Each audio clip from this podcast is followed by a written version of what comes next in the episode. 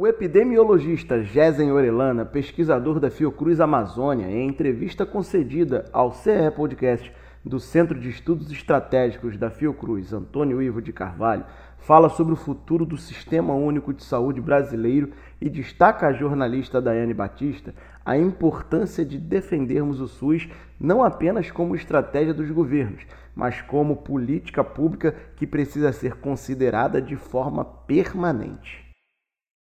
Gesen, como podemos olhar de maneira geral para o futuro do SUS?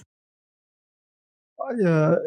desde que o SUS foi implantado no Brasil, ele foi enxergado pelos sanitaristas, pelos trabalhadores de saúde, pelos gestores que ajudaram a,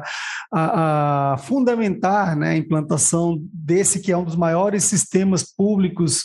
universais e gratuitos do planeta com um olhar de esperança, né? com um olhar de, é, de levar equidade, levar acesso é, à população e, acima de tudo, qualidade de vida. Né? Então, eu acho que essa, esse é o olhar que nós temos sobre o Sistema Único de Saúde. Né? Infelizmente, ao longo né, da implementação é, do SUS, nós tivemos alguns percalços, né? talvez o mais dramático de todos seja esse que nós estamos mergulhados nesse momento, né, que é o do congelamento do teto de gastos, que gerou, infelizmente, um grande estrangulamento no Sistema Único de Saúde. Né? Isso ficou muito claro agora é, em 2021 e 2022, quando nós conseguimos avaliar não apenas os impactos da pandemia de Covid-19, mas dos cortes de recursos, que, que se, recursos do Sistema Único de Saúde que ocorreram depois da aprovação da emenda constitucional 95. Né? Nós tivemos quedas em indicadores que o Brasil tinha uma liderança mundial, inclusive como de coberturas vacinais para diferentes doenças imunopreveníveis. Né? Nós tivemos o aumento de indicadores que estavam sendo, ou, ou aumento, ou pelo menos a estabilização da queda, né? interrupção, melhor dizendo, da queda de indicadores importantes, né? como é, mortalidade infantil, internações por condições sensíveis à atenção primária em saúde, né? E uma série de outros problemas, né? Que se é, é, avolumaram, digamos assim, né? Que, que aumentaram de proporção com a crise mundial da pandemia de Covid-19, como, por exemplo, nós tivemos uma interrupção da queda nas taxas de suicídio no Brasil e, em alguns casos, um pouco mais delicados, como a região norte e a região nordeste no Brasil, análises recentes mostraram que nós tivemos algo além de uma interrupção da queda, nós tivemos uma reversão dessa queda com aumentos né, do número de suicídios nessas regiões. Nós estamos estamos vendo o mesmo acontecer com outros indicadores que são considerados importantíssimos para as metas do desenvolvimento do milênio, como a, o da mortalidade materna, né? A mortalidade materna agora com a pandemia de Covid-19, depois de um esforço é, é, de puxar essa curva para baixo, tanto do número de mortes maternas como das taxas de mortalidade materna, infelizmente, com a ingerência que nós tivemos né, em diferentes níveis durante a pandemia de Covid-19, esses números voltaram a subir, voltaram a levar o Brasil alguns anos ou talvez décadas atrás em relação a diferentes indicadores é, é, de saúde coletiva no Brasil. Como você vê o papel da vigilância epidemiológica na preparação para as próximas pandemias?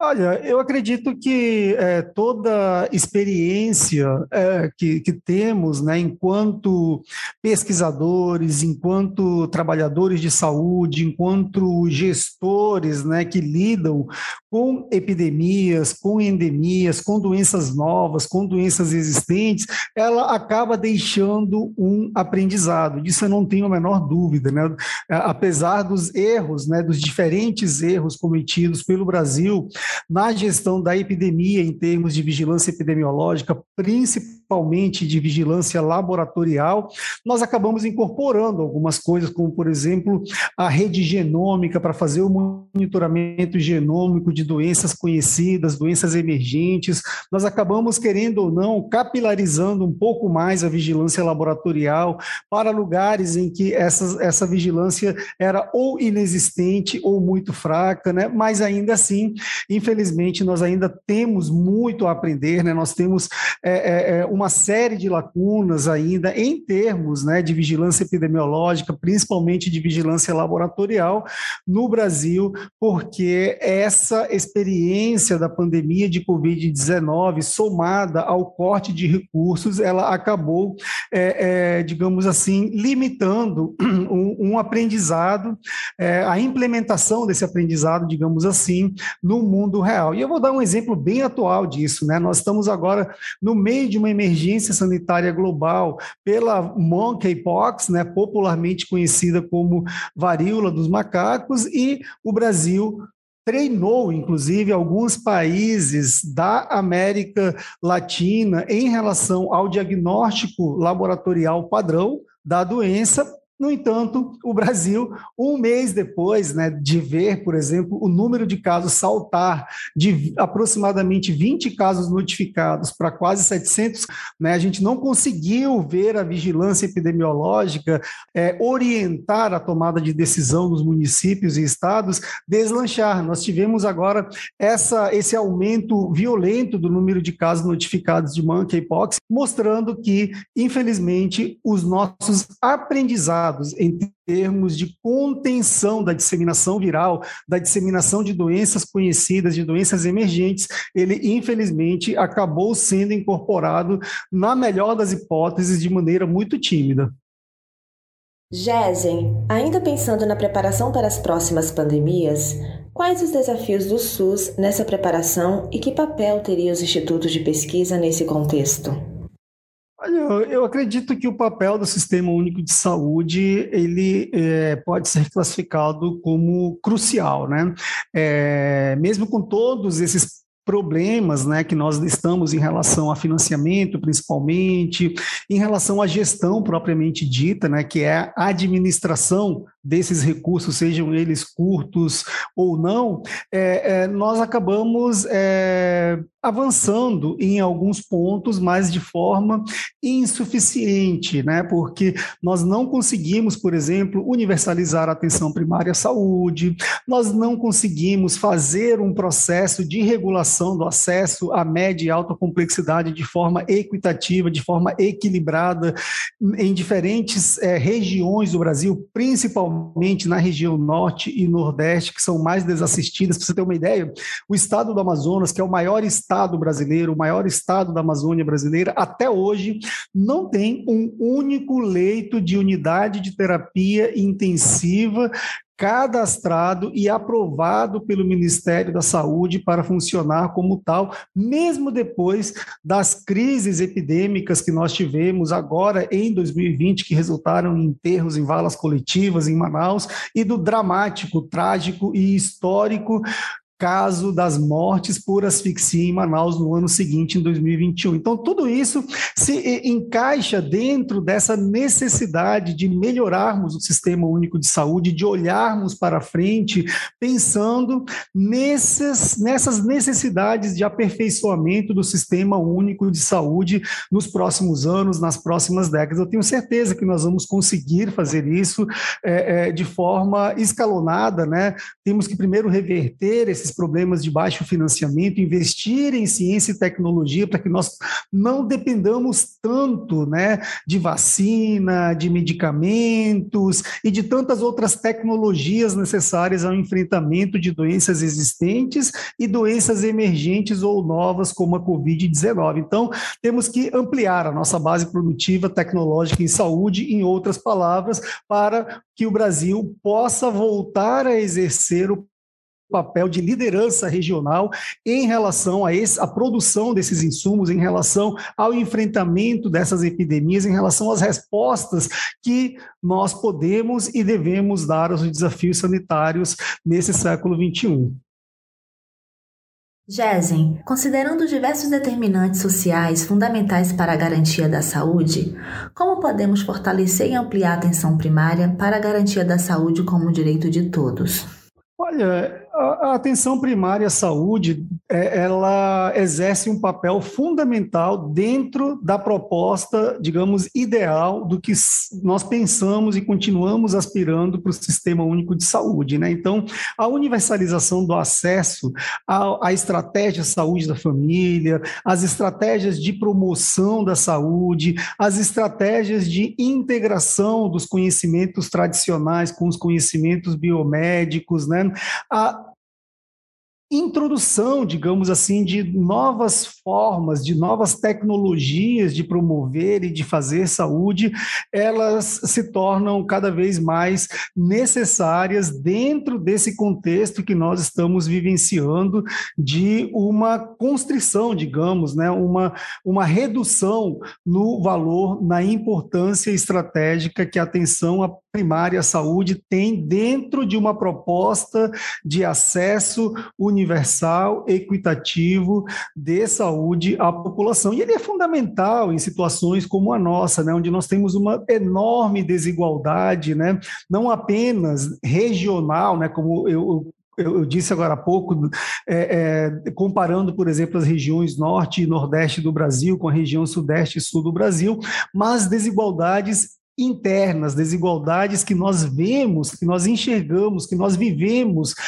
nas grandes cidades, nas grandes metrópoles, né, que integram circuitos urbanos desenvolvidos, digamos assim, com circuitos urbanos, que você ainda tem um grande peso dos determinantes sociais em saúde sobre o perfil epidemiológico da população, como, por exemplo, o acesso aos serviços de saúde, o acesso a saneamento básico, o acesso a condições que te garantam o mínimo do mínimo para você ter segurança alimentar e nutricional nos lares de milhões de brasileiros que hoje e, e, e vivem em um número gigantesco abaixo da linha da pobreza. Então, eu não tenho dúvida que o, o, a atenção à primária à saúde, o aperfeiçoamento do sistema único de saúde passam necessariamente pela resolução dos desafios que nós temos em relação aos determinantes sociais em saúde. Jesen, para você, qual seria nosso maior legado nesses dois anos e meio de pandemia de Covid-19? Seria o SUS nosso maior bem público? Olha, sem dúvida, o Sistema Único de Saúde brasileiro, né, o nosso SUS, é um modelo e um modelo que tem uma história, que tem uma trajetória e que, inclusive, gerou é, é, frutos na própria América do Sul. Recentemente, eu queria lembrar que a Bolívia é um dos países mais pobres da América do Sul e que vem é, é, é experimentando níveis de crescimento históricos, né, consecutivos do seu produto interno bruto, conseguiu, graças a essas estratégias de distribuição de renda, de valorização da qualidade de vida da população, implementar o seu próprio sistema único de saúde. E o nosso SUS tem um peso, tem a cara desse sistema único de saúde na Bolívia, mostrando a sua importância, mostrando o quanto é estratégico você investir recursos públicos para assegurar acesso universal, equidade, integridade, que geram emprego emprego, que geram renda, que tornam né, o SUS uma realidade benéfica, uma realidade que salva vidas, como nós vimos agora na pandemia de Covid-19, né, com todos os problemas que nós tivemos de gerenciamento da epidemia, de falta de recursos, nós não temos dúvidas que o Sistema Único de Saúde foi uma das peças fundamentais para que o Brasil hoje não estivesse com mais de um milhão de mortos por Covid-19. Eu tenho certeza que se não fosse, não fosse o Sistema Único de Saúde, nós estaríamos numa situação ainda mais complicada. E é por isso que eu acredito que nós devemos defender o Sistema Único de Saúde não apenas como mais uma estratégia dos governos federais, independente de partido, independente de orientação ideológica. Acho que nós temos que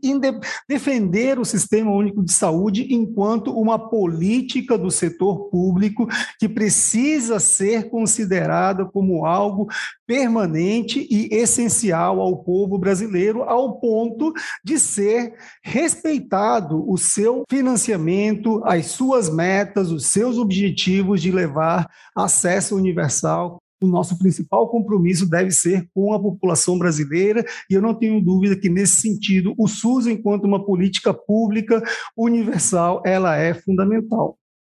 O CE Podcast ouviu o epidemiologista Gesen Orelana, pesquisador da Fiocruz Amazônia, sobre o futuro do SUS e os desafios do sistema, que devem ser considerados como política pública permanente.